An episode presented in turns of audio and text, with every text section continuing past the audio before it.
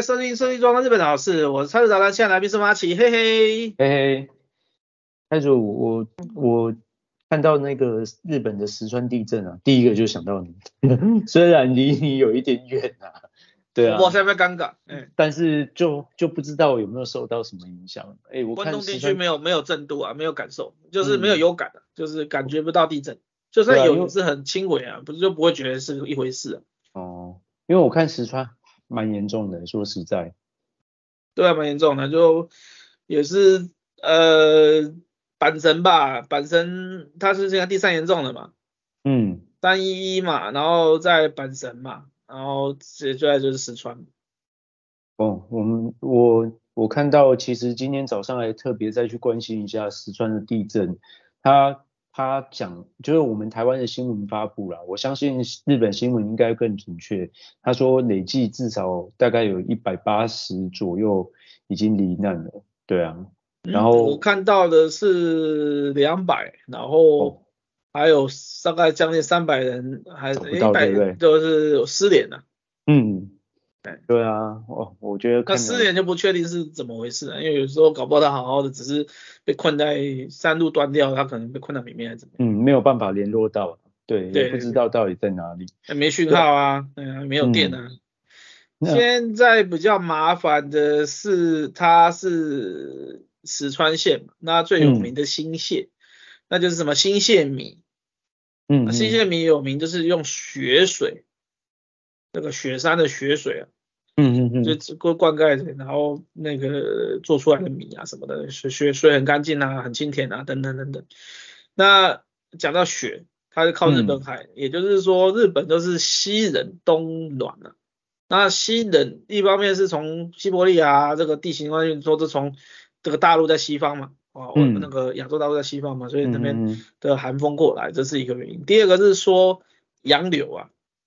因为以前小时候有学过什么清潮、黑潮，那其实黑潮就是暖流，清潮就是寒流，寒寒冷的洋流跟冷热的洋流嘛。嗯哼。那东京的话不太会下雪，是因为它黑潮经过，所以它是不冻港，冬天是不会结冰的。哦，不冻港。那西西边西边的话就清潮，它是冷的暖洋流，那它是会结冰的。所以说。呃，换言之，就是西边部日本的西半部，整个日本列岛的西大半、西大西大半边就是关西的地区啊，嗯，很冷啊。在冬天的时候会比关东冷。我我我有印象，因为我那时候跟我老婆在一百年的时候去，就那时候刚结婚，然后去去北海道蜜月，然后那时候我们去的时候是二月，所以我们那时候还有在去坐那个破冰船啊。对啊、嗯，好像说什么西伯利亚那边的冰，就大量的冰块这样，那飘下来，那在西侧啦。可是因为你北海道本来就纬度就很北了，嗯、那它东不东西不西可能都一样很冷，但是一样如果是北海道，北海道中正正中间也是比较偏，就是算是正中间有个山脉，也是比较偏高，嗯，哦，那虽然没有到很高啦，就是没有到三四千公尺啊，但是以山脉以西跟山脉以东来讲，西边还是比较哦。所以还是有差别的。那现在讲的是说，嗯，又在下大雪。你你你现在，我觉得没有被压死，也被冻死。哦，对，真的，因为日本随随便便都是负十度以上吧，对不对？呃，西边来讲是吧？我现在我这边大概都是六七度、七八度这样子。都关东的话，那关西，比如新都、京都现在都是雪嘛，都已经积雪了。嗯。然后大阪好一点，大大阪比较没那么冷。那不管怎么样，它就都是负一两度啊，干嘛的，都是都有雪啊。大阪大阪不会说什么，哎呀，白色圣诞节好好好浪漫啊，这是东京才有在讲的事，因为东京几乎不下雪。那嗯，刚好遇到圣诞夜，特别哦、嗯，然后刚好又下雪，天呐，好浪漫啊！哦，这是很难得的事情才会这么讲。啊，嗯，打刚打当都每年都是给他下雪啊，我啊无哈稀罕不稀罕。哦，不过照你这样讲，其实原本的罹罹难人数就已经蛮高了，然后失联人数如果又是三百多人，那有一些都是被压在这一些瓦瓦砾底下，那其实真的是雪上加霜啊。哦，好像有一个一百二一百二十几个小时还是多少忘记了，嗯然后救出来，搜救搜救然后有一个九十六岁还是几岁的，反正就是老先生还老太太想不起来，哦，还还还还还还好好的有就救出来，轻做个轻伤，被压到那个房子下面，哦，这个也是蛮厉害的啦。然后而且地震完以后也是很冷，冷就算了，我觉得下雪也就算了。嗯他下那个要不要要雨不雨，要雪不雪那种，哦下那个线，哦，它它这样子水跟冷都会渗渗很不舒服。那个嗯那个叫做呃，有一首歌叫《冰雨》，有没有？嗯嗯，那换换个翻翻译叫《冰雨》哦，很不舒服，那个非常难受。我嗯东京有下过，就有一年台北下雪的时候，东京也是有在在在前几天就先下了个冰雨，然后后面再下大雪。哦，那那那那冰雨的时候，哇，那个出门哦，你那个一般在日在东京都可以一的大衣啊，一基本的防寒衣物都够的哦。那个下那个冰雨，你你你那个湿度又高哦，都透进去，超级不舒服。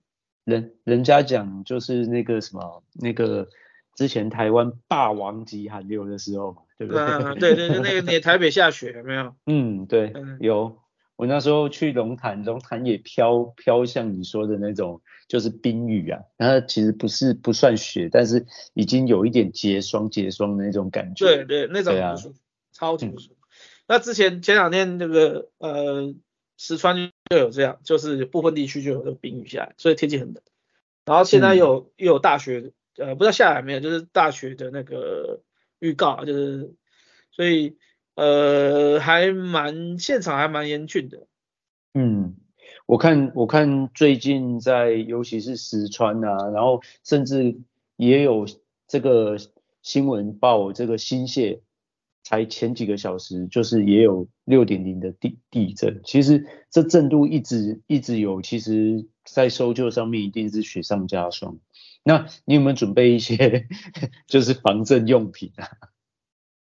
我我一直都有啊，就来日本习惯了，因为其实也蛮方便的，他们都有，比如说讲说类似这种台湾的家乐福嘛，啊，它就会有一个所谓的防、嗯、呃，应该不是防震，防灾啊，因为震不见得不止地震，有可能火灾或什么其他的海啸，嗯、防灾专区啊，它就一整个包啊，全部都帮你传边边啊，水啦、口粮啊、电池啦、这个火种啊，整包你把它提回去就好，然后也没多少钱，它就。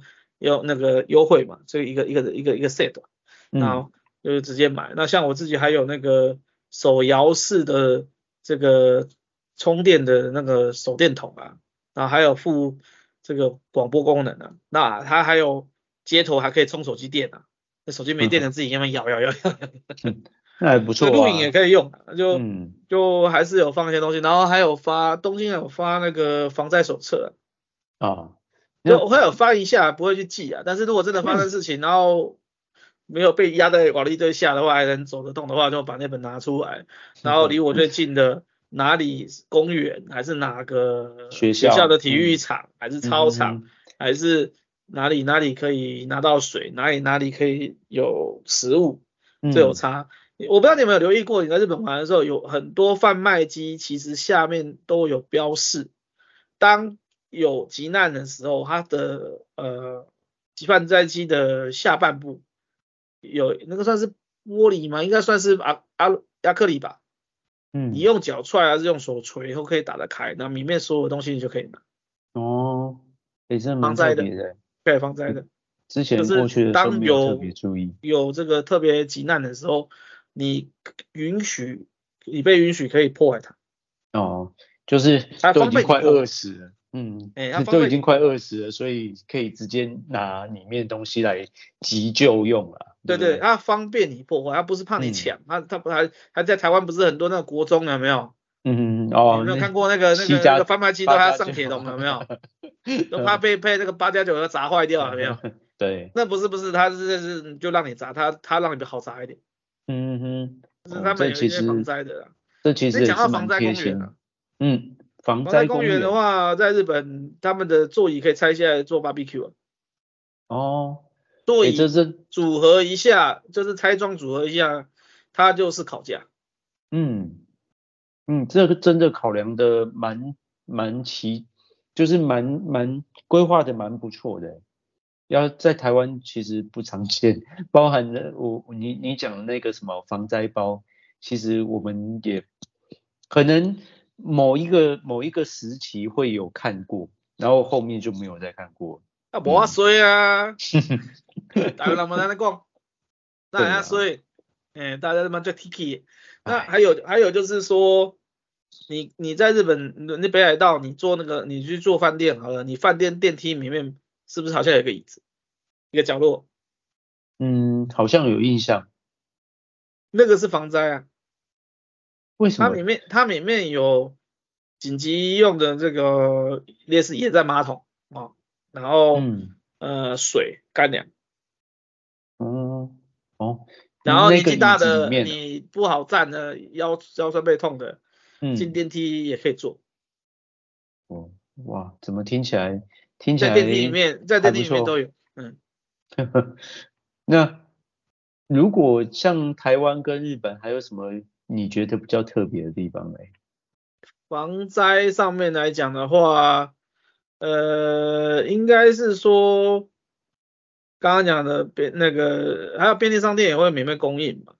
嗯。然后像之前三一大地震的时候，呃，那个迪士尼的那个劳斯乐园那个工作人员呢，出来发布哦。啊，安抚小朋友是吗？以及叫你戴在头上。哦。嗯嗯。避免砸到。嗯，就发那个大字的厚的那个发布。哦，好好。所以应该这么说，在日本哦，不敢讲零啊，因为毕竟这个树大有枯枝嘛，不敢讲。嗯、但是就是说，呃，他们的企业还有这个店家等等这些相关的，第一时间都是嗯想办法，呃，就你要开仓就赈灾嘛，应该这么说嘛。嗯，他不会囤粮，举期货可及。哦，那像之前有一个在台湾好像有，我记得印象有分店，三旗面包有没有听过？Yamasaki 有有，呃，就不用讲啊，他开了上百台卡车吧，全部往灾区运面包。嗯，不用讲。其实其实真的啦，政府也不用要求，善心的人真的很有，但是。我像之前我们那个九二一大地震，不是还有人是发那种就是国难财啊，有没有？泡面啊，有啊，就就然后故意抬高价，不会有，嗯，日本比较不会有。那他们就是怎么样？就是讲九二一好了，我我比较、嗯、我知道民间捐款也很多，然后各国救难队也去，就九二一我也很大，我已经大学了，我有印象。嗯，那嗯但是你没有听到哪一个企业？带了什么东西？有了慈济啦，什么之类的一些宗教团体，嗯、那个什么带了帐篷，带了水，带了什么人人力和物资都去，这个有。可是除了宗教团体之外，你你比较没有听到哪一个企业，然后到现场做了什么事？嗯嗯嗯，都呃有有捐钱的，后面有捐很多钱的，然后怎么怎么样，这个是有企业捐钱这件事情是有的。嗯，但是到现场做什么事，你没有听到，我没有印象，嗯、也许有，嗯、但是就是。不是那么的直觉，直到后来有九二一之后，我们也在部队嘛，那嗯，就是会把一些民防组织组织起来嘛，就是哎，这些大卡车啦，没错，这些怪手啦，动员这些小山猫啊，全部都要经列造册列管嘛，那一旦有什么这国家要征用嘛，赶快来救灾嘛，嗯，这是在九二一之后的学这学到的一些教训嘛，就是我们有改善的地方。那现在的话，我们民防就是救灾，我不像我之前单的待的是公民单位，救灾就是。我们首要任务，国民最第一个出去嘛。嗯、那就我就像我那时候还无线电的各各地的电台啦，或什么，因为你要通讯的问题啊，这些都是我在管制的。所以那时候我们就有造册，就会有比较大的能量。可是，在九二一之前，那是、嗯，所以就很乱。你你的记忆力还非常好诶，你还分得出九二一之前还九二一之后。其实，因为我说你记忆力非常好，是因为。那时候我有我我的业务的关系，我刚好碰的是动员这一块。那动员这一块其实就就是人家讲的，就是在战时或者是灾害时整合这个团，就是整个国家的这个这个资源嘛。然后转兵也好啦，民转这个急难救助也好啦。嗯嗯嗯，所以其实真的是九二一学到了教训之后，后面该有的编管，该有的这个统合，然后在这个诶灾难时如何去动员这些机具，其实这都是有法可循的。对啊，还有优先顺序的。嗯，我们这边休息一下，等一下回来讲。Hello，欢迎回到我们设计中央这边，是我是菜色达人，现场来宾是我们阿奇，嘿嘿嘿嘿。所以其实像我我看日本这这一段时间不是也投入自卫队进去开始搜救，好像四千多人吧？对啊，所以其实大家的这个动员的方式应该都。大同小异啊，而且大家也都会互相、嗯、现在比较糟的地方，嗯，现在岸田首相被骂翻了。嗯，呃，第一个他拒绝各国外援。救救援队进去啊、哦，所以现在只剩只有日本，然后还有以及驻美的不驻日的美军啊现地的。他的理由是因为他很多地方发生在山山区，然后再来是石川县也比较偏乡下。嗯，好、哦，那所以说有也有点花园的味道，因为它也山山多地形啊，然后平原较少，哦、那很多人住的地方也比较零散，可能在住到山里面，嗯、那个条山路断了就断了。嗯，那要要要抢通，先不要抢通了，就关你要进入，然后再救灾，机具进不去，人进不去，怎么弄？那他的理由就是因为这样，所以各国的救援队来的时候，他没有办法好有效的分配，他也。忙不过他也够焦头烂额的。你们再来，我要再分配你，你人也是浪费在那边，你也进不去，你别别来啊，别给我添乱。这个后面这句话是我讲我自己加的，但是直白的翻译就是这个意思啊，就是说他那当然很多灾民也好也好，或是一般的日本民众也好，会觉得说啊，救难队要来多一个人是一个人，你为什么要拒绝？嗯，所以有很多它的限制所在。那第二个是说，它相对于比东京啊、大阪啊这种算比较偏乡嘛，嗯，那所以说它本来的能力啊、机具啊都有限，嗯，然后在地方上面的，你讲到动员物资有没有编组干这件事情来讲的话，其实日本这件事情，呃，我侧面啊，当然我不算是准啊，我知就我知道部分来讲的话，没有像台湾后来九二一之后。尤其我们两个又有经验的，嗯，就是相关的业务的经验的来讲的话，没有在台湾那么、嗯、那么完整。因为我有跟以前就是自卫队的一些人有在聊过一些相关的事情的。那他们为什么会很好？呃，也救灾或干嘛？感觉说好像比台湾好。我说刚刚讲动员部分，因为刚刚前面一段就讲了，他们的企业会自动自发去。我有卡车我就去，哦，我有我有什么车就，我记得九二一是有一些。呃，砂石车啦，或者是一些山猫的，那民众有主动去支援的那个是有，嗯，但是那时候没有造册，然后也不是什么大企业，都是比较偏向一个两个人，就好像有个说法是什么，呃，比较贫穷的人比较慷慨，给我这个印象，有没有？就做过很多那个社会实验，有没有？嗯，有看过那些影片。就是比较贫穷的人很慷慨，你跟他要什么，他愿愿意分享给你。那你有钱了，你不见得跟人家分享。所以反而是那些个人的，比如说他自己只有一台三猫，然后平常给人家叫工的，他也不是什么公司，他是个人行号，个人这样，他就会自己去支援。那当他有十几二十台那种、上百台那种，那些公司他不见得去支援。这是我给我的九二一的印象啊。到后来就是国家介入管制嘛，我管你，我全部都是要调动的。其实这我我相信也有一。有有一点那种同温层的感觉啦，诶，我就我我我可能不是老板，但是我知道这个我跟民众之间一样苦啊，对不对？那今天别人有苦，我愿意帮忙，我当然是伸出援手，应该会有那种同温层的概念啊，对啊，可能比较近一点，对，嗯嗯嗯。那那再来就是有趣的地方，然后日本人比较不同，就是黑道，嗯，黑道，嗯。呃，石川县目前是没听到，因为毕竟它真的偏向，比较没有什么大黑道。哦、日本的黑道是开公司的嘛，是合法组织嘛。嗯。啊，只是说他现在有一些黑道的管制干嘛的，黑道比较式微，不好，不好，不好，不太好营运就对了。但是不管怎么样，他还是有株式会社，还是 就是相当于有限公司。嗯嗯嗯。那最有名的三口组嘛。嗯，有，都有听说。阪神大地 震。三一大地震，嗯、山山口组出很大的力。哦，他负责维护治安、维护交通，禁止趁火打劫。黑道哎、欸，出来做这件事，这是在台湾没办法想象。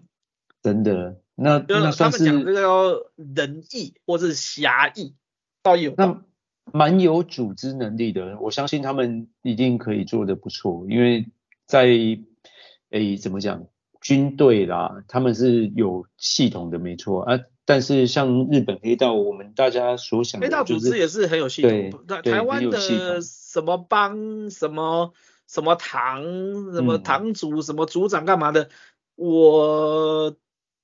不好讲啊，我也不敢讲太多，怕会问题。但但是就是说我侧面了解，其实不像日本或者是军队的这么的严谨。我讲到也是有一定的组织性的，谁谁是大哥，谁、嗯、是二哥这样子，嗯、但是没有那么严，台湾的没有那么严谨的。嗯，那那有好有坏嘛，没有那么严谨，有有有好处就是你随时干掉他就是大哥嘛。那那你在部队你以下犯上，你开玩笑，在部队你在那个日本黑道你以下犯上，你试试看。嗯，但在台湾可能就比较有机会翻身嘛，好有好有坏啊，所以我讲的没有那么严谨在这里啊，就是你比较狠，或是你有办法的话，你可以当大哥，就是你可以干掉上面的，在部队不太可能，在日本的黑道也相对难，因为另外一方面，你不是说你你有一些武器我干嘛，有时候趁人不备嘛，啊你把你的大哥干掉，那你就说大哥，哎对不起哦，你你整个黑道都封杀你，大家不认同你是大哥。就是整个环境就直接直接，只要看到你就有点类似人人家发出来的那种通缉令，黑道里面的通缉令。啊、你，你这个你这个背锅，你这个背叛的，没有人能原谅你啊！嗯、你一定是要发展到一定的势力，然后逼宫啊干嘛的？你再干掉大哥，那还有可能，就是你自己有一个。那如果说你一个小叔啦，然后说说说偷袭那个老老大，你把他干掉，哎，对不起哦，你不要讲说你你自己帮内，你这个黑道就三国主也好，嗯、你这个三国主内。呃呃，其他堂口的要要要要要处理你，你连你对手就是可能敌对组织的那个黑道也一样看不起你，也要也要追杀你，所以怎么就没有人要以下犯上？因为没有意思嘛，嗯、没有人要挺你嘛，嗯、你还是熟大嘛？你熟大，嗯、你你抗战不高，你今天干掉老大要怎样？没有人理你。这这个是一个日本的上下的关系，还蛮。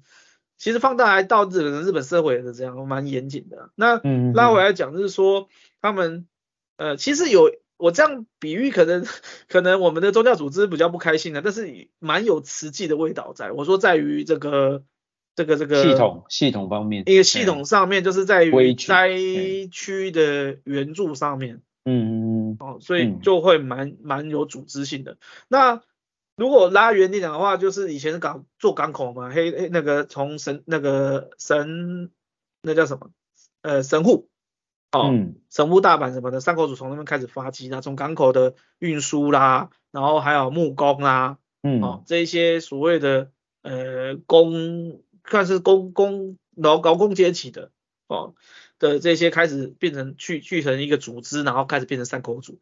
那他们里面来讲的话，除了这个仁义侠侠道之外，就是呃要怎么讲？就是他们本来包含火灾，我在古就是日本古时候，或者是有一些、嗯、呃饥荒还是什么的事情的时候，他们就是跳出来组织事情，就是来组就是来安定来主持事情的人，因为他们有个想法就是说。哦其实这个想法很很像，这是这日那个欧洲的那个中古世纪的那种感觉，就是不是有那个领主嘛，什么贵族啊，什么男爵啊、公爵啊，对对对。那你说你是一个庄园啊，你是一个庄园的庄主，你是一个男爵。当有战争的时候，或者当有什么事情的时候，他是跟百姓瞌睡，但是有什么事情发生的时候，那些贵族是需要穿上铠甲出去到第一线作战来保护人民的，这叫做贵族精神。嗯嗯，他们这就有一点像这种感觉，就是他们的黑道就会变成说，我平常给你收保护费，所以我要保护你。哦，哎呦，那保护费就是名副其实的保护费哦，蛮有责任感的，就是说我收拿了你的钱，我就是要帮你做事，要办办事。嗯，但是但是当然，现代的近代的日本黑道也走偏嘛，因为像以比较早年的，他们也不太碰毒品嘛，因为毒害我的人民。那他们都还聊聊，我以后跟谁收钱？啊，就是他也就是有点杀鸡取暖嘛。那到嗯，然后再来就是很好玩的地方，就是说，呃，你你这样想嘛，就像你是平民平平，就是一般的老百姓嘛，你跟黑道会有什么交往？会有会不太会有接触，碰得到碰不到，碰不太到。嗯，假设你摆摊了，他跟你说保护，也许有吧，我不知道。嗯哦，但是一般来讲，你不做大大，你不弄什么什么，你说你认识什么黑道，除非你家亲戚啊，不然很难碰得到，对不对？对，不容易啊。那在日本来讲的话，除了那些他们叫亲兵，那就是瘪三的，讲直接一点啊、哦，就是那些小混混的，嗯，那种路上的，哎、欸，就是那种例外，真的大哥才跟你们，呃，他他那个是俗辣才做的事情。那真的大哥干嘛呢？或者一般的黑道来讲的话，你不踏入赌，你不踏入黄，你不踏入毒，嗯、他跟你没关系，他对你一般人，他是不打扰你的。哦，那不错。我我记得以前我们好像，诶，什么军队的什么教范，我不记得，后来废掉，那很旧了。嗯。禁止拆民民宅民居门板，有没有？有没有印象有这条？以前国军很糟糕啊，没有，就是强拉民夫啦，嗯，拆拆人家的门板来来烧柴啊，这家人家家里的家居的那个大门就被你拆了啊，就是强征那个这个，所以为什么民怨呢？为什么丢掉这个中国大陆？因为其实。国民党那时候国民国军一些一些应该讲说老鼠屎啊，哦，那总弄到也是天怒人怨，所以为什么民众不支持嘛？对，像上海没发一颗子弹就直接改改改旗帜变成红色的了，对不对？直接就就就要我我就共产党或你国民党滚嘛，啊，这讲远了。那一样道理就是他有要求他们的纪律组织嘛，就是你不要去打扰名人嘛，但是你跟我借高利贷，你自己找我的。嗯，那你还不起啊？嗯，那那就当然是威胁你，叫你还，想办法还。你要看你要做什么，我不管。嗯，你要去卖，你要去，你要去做什么？你要去抢还干嘛？我管你的，反正你我高利贷，钱还出来就对了。对，但是是你来主动找我的哦。嗯，我当然我有做做小广告嘛，贴个小广告啊，多好多好多好贷多好贷，不用免保干嘛干嘛的。那你要你自己跳进来，好，那你就跟我有关系，我就用黑道来对的。但是如果你是一般老百姓。黑道跟你无关，他不会碰碰，不会去动，不会有不会有任何感受到不对的，就是威胁的地方啦，对不对？应该是这么说。我我平常我只要不做这些事，跟你没有任何瓜葛，你也不会来侵犯到我。那不会去动，那不会去动。那就是有一些相关的，比较有相关的会比较碰到。那那台湾好像可以到离我们稍微近一点的感觉，我不知道。就是如果跟日本的距离感来讲的话，哦，就是好像我们比较近一点，比较好像好像比较容易遇到。我去唱个 K B V 也有事，还是怎么样？哦，那在日本来讲的话，就是呃，除了一些特定场合之外，他不会去动到你。嗯嗯。然后你你路过就路过，他就你就是路人就对了。那你跟他双手，他也不会去为难你。所以其实我们我们拉近讲，就是说黑道其实在这个社会动荡的时候，或者是发生灾害的时候，就是大家心心态不稳定的时候，其实它是一个稳定这个生活秩序的一个一个团体。在日本而言啊，在台湾、嗯、我没有啊，我我说实在啦，九二一我很大了啦，我也二十多岁了，嗯嗯，呃呃呃，应该二应该有二十吧，反正将近二十岁。那大学的时候的事情，所以那个时候我的印象中，我是没听到什么什么呃什么堂口什么组织，然后干了什么事，就没有这个事情。可是，在日本的话就很明显、很清楚有这个事情。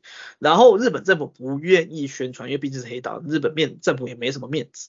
嗯嗯。或者是就算日本政府也做得很好，假设啊，啊，就是一样同个地区。他也不想要促成黑道的那种声势啊，所以说，但是为什么这事情会传出来？老百姓记得啊，嗯，哦，老百姓记得，这是重点。所以，然后再再扯远一点点的话，也有一些学者研究，然后好像也有 YouTube，有一些 YouTube 的也有在讲，在分在去再把那个研究那些书拿出来讲，哦，就是对于日本社会的安定作用，比如说你真的。因为蟑螂，因为所以蟑螂蚂蚁，你不得已，尤其是一些女性，在日本还是比较弱势嘛，因为他们男女还是男性的地位比较高。那呃，被个渣男怎么怎么样，然后又又未婚生子，生活不能下去，不得已你去从事这个所谓的风俗行业，嗯，你知道他们的育幼院啊、托育啦、呃那个呃妈妈的哺乳啦，还有健检呐，还有安胎啦，还是什么有的没有的，你想不到的好，很夸张。是，你去风俗业，他把你照顾的好好。嗯，他他他是日本的呃社会的那个，你看我们讲话台湾那个社会安全网，这个台湾有点讽刺哦。那在日本是这种奇怪的八大行业黑道去补在补助这块社会安全网，很奇怪。这个是真的有书在写，我忘记书名叫什么。那也不止一个学者在讨论。然后如果有兴趣，在 YouTube 上面也可以搜寻看看。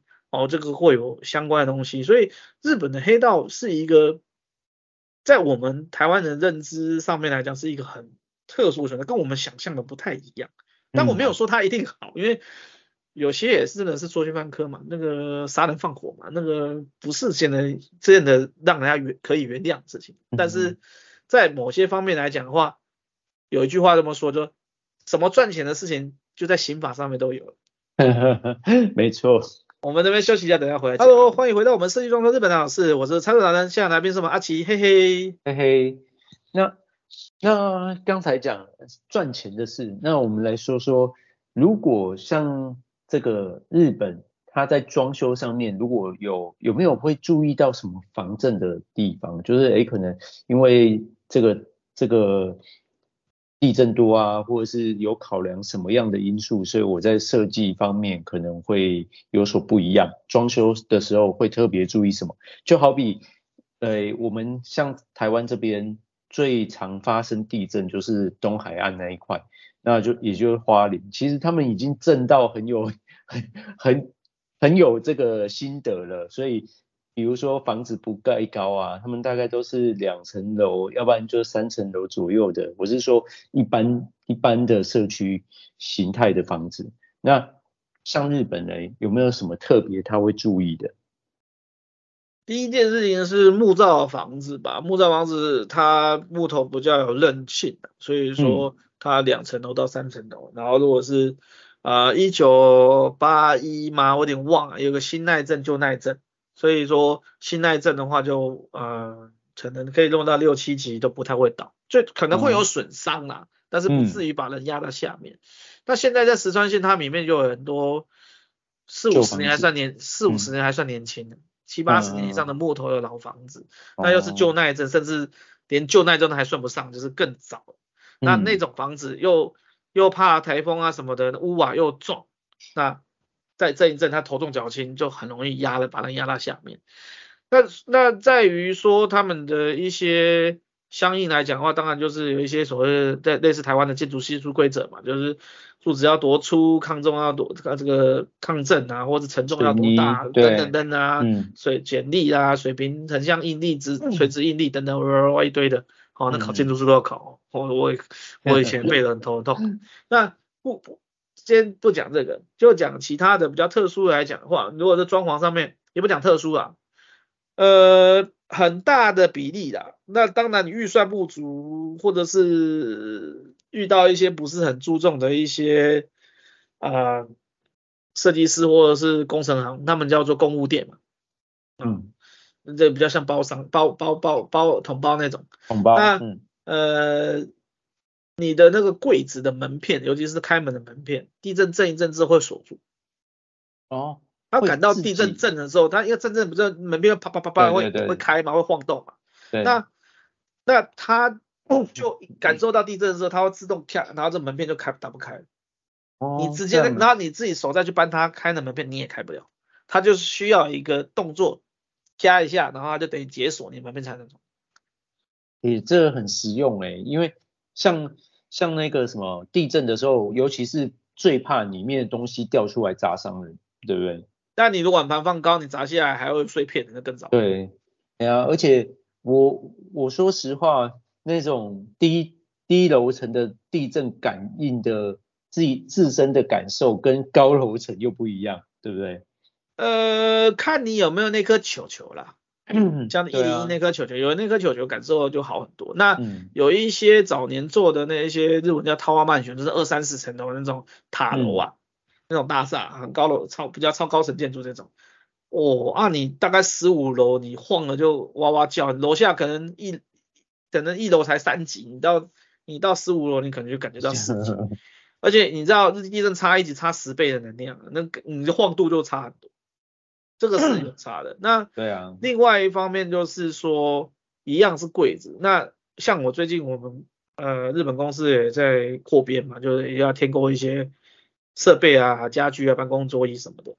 那我们在采购的时候，其实都会附一个那个钩具的，或者是呃有点类似门挡一个三角形的那种垫。那个那个插到那个柜子下面的那个一个一个脚垫吧，哦，嗯，或者是、嗯、或者是它有各种形式，这些是干什么？就是避免你的抽屉滑出，除了门片会开出来，抽屉也会自动上锁，抽屉不会被甩出来。然后再来就是门那个柜子，尤其是比较高一点，以九十公分高、一百公分高那种腰部到腰部左右的高那个腰柜，哦，高柜更是啊。哦，嗯，就是比如说衣橱的高柜，但不，但是它没有，不是那种系统柜，你锁到墙壁上，粘在墙壁上那种，那当然不会倒嘛。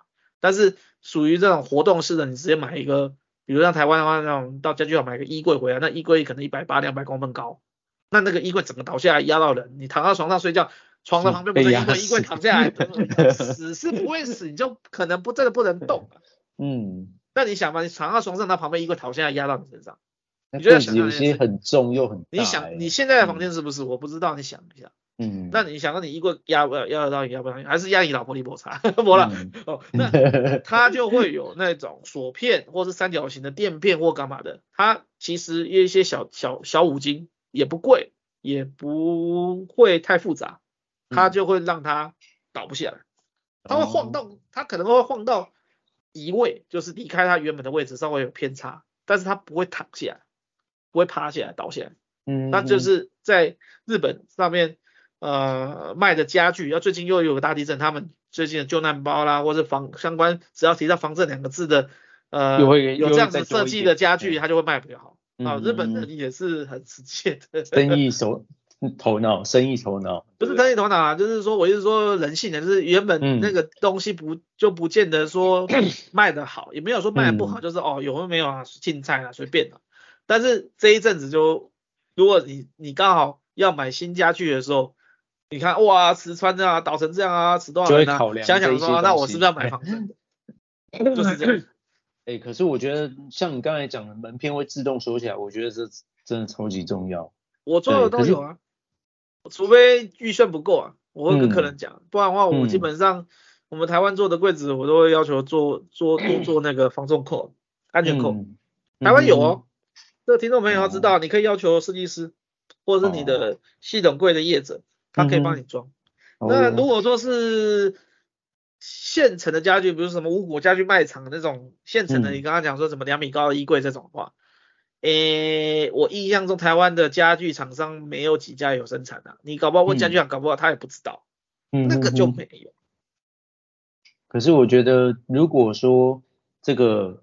能够多一分考量，然后再来就多一分安全，只要价差是可以负荷的，我觉得那没有什么价差。对啊，因为那五金很少，哦、那五金很小，嗯、没有什么没有什么太大的成本。对啊，所以听听众朋友应该就可以考虑设定的。那你想嘛，你一个柜子你有几片门片嘛？那两片门片一个一个安全扣嘛？嗯、那你总共总共有几组嘛？嗯，那一组给你贵一点好不好？两百块钱台币。嗯。啊，你两千块你花不花？你都已经花了几十万上百万，都在 在装潢了，一两百万在装潢，你差了两千块。对啊，绝对花啊，要不然说实在，有时候是安全性的问题，然后再加上如果地震真真的有东西从柜子里面掉出来，诶，其实大人都会受伤，更何况小孩子。对，还有一个小东西哦，你可以、嗯。嗯，听众朋友或者是阿晴，你等一下，嗯，那个我们那个节目结束后，你可以搜寻看看。防震胶带。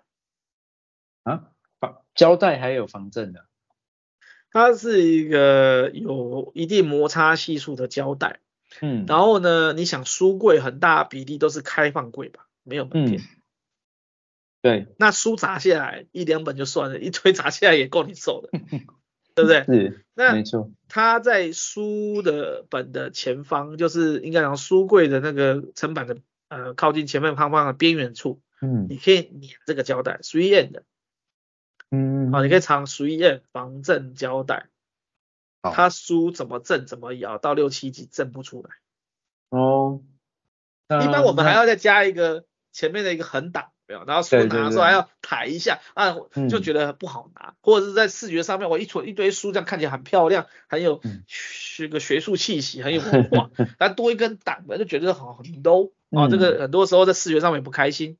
那那个胶带呢，几乎呃半透明的，有点呃有点雾波的那种颜色，嗯，哦，那你就算贴在木头上面来讲也没那么明显，因为它毕竟贴在那个层板上面平平面上面，嗯，啊。那它本身有一定的摩擦系数，这么摇、哦、那个书几乎摇不出来。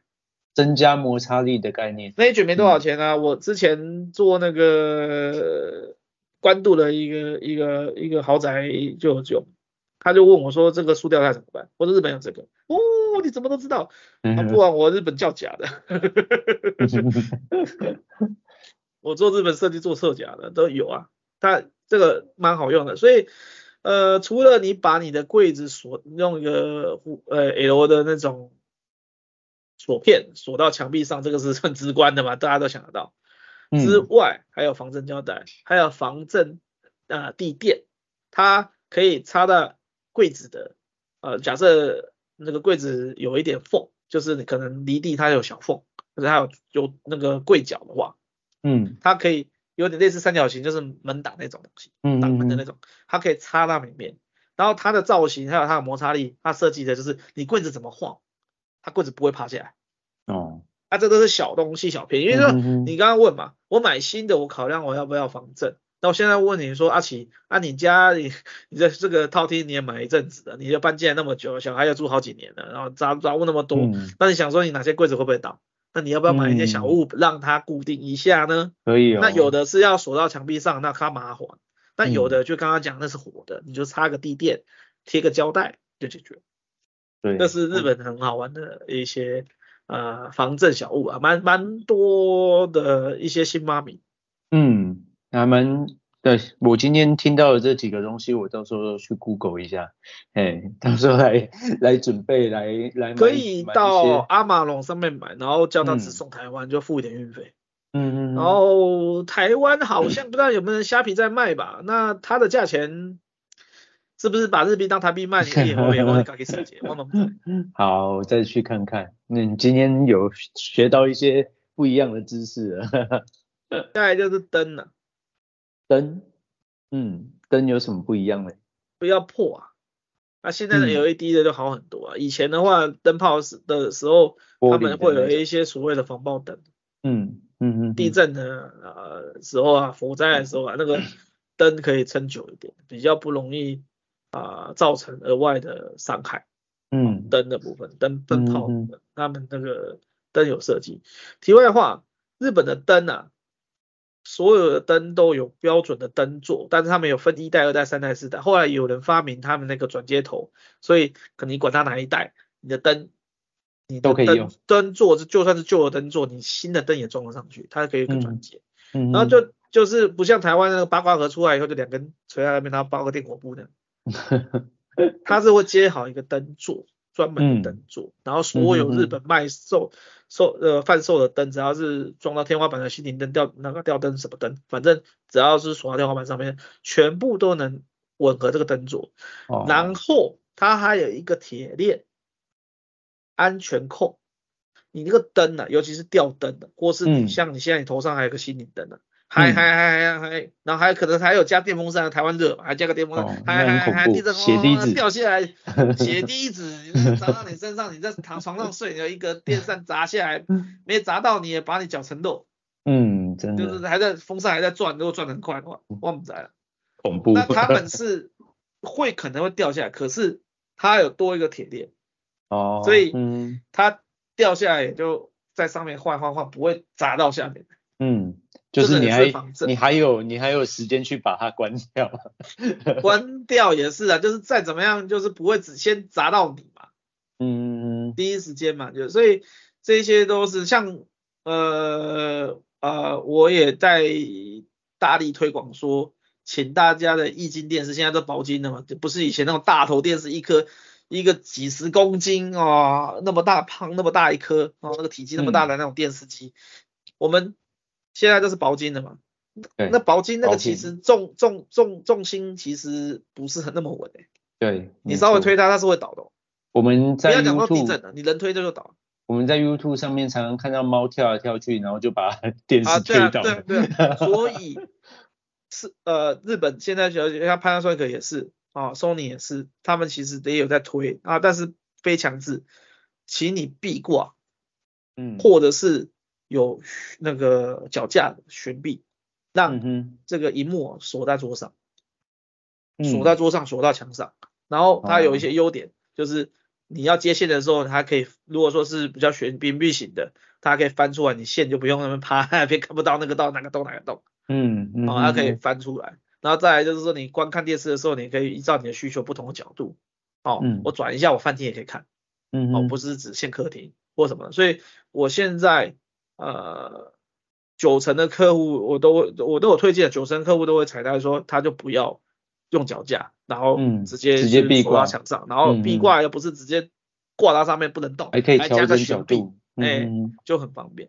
嗯，这个那那那最重要一件事情是安全，你电视绝对掉不下来。嗯，对，因为你是锁好嘛，当然锁锁没锁没锁好这件事我不谈。而而且这往前讲一下就是。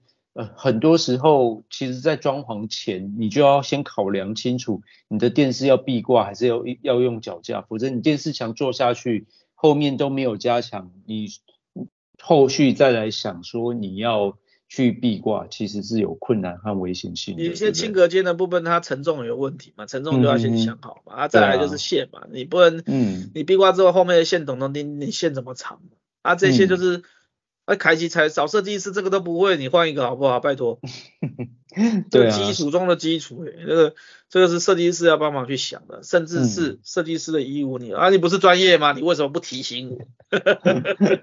对，我们上一集才讲到，你的设计师功力就在这里啦。那像呃，题外话，我们也有一些呃客人来找我们，然后讲半天，然后就觉得我很啰嗦，我然后或者说嫌我设计费贵，我说。你说人家多少多少钱？他出几张图啊？嗯，来这本给你看，这是我们一般标准出图。你你你看过吗？你不是你你到台中那一本你自己看，那本豪那个豪宅一一一百一百多平嘛啊，你那那本几页？六七十页，六七十页还是一部分的，你还有其他的更详细图的更不止。那我拿的设计费跟人家画那个三五张图，你跟我讲刚赶快。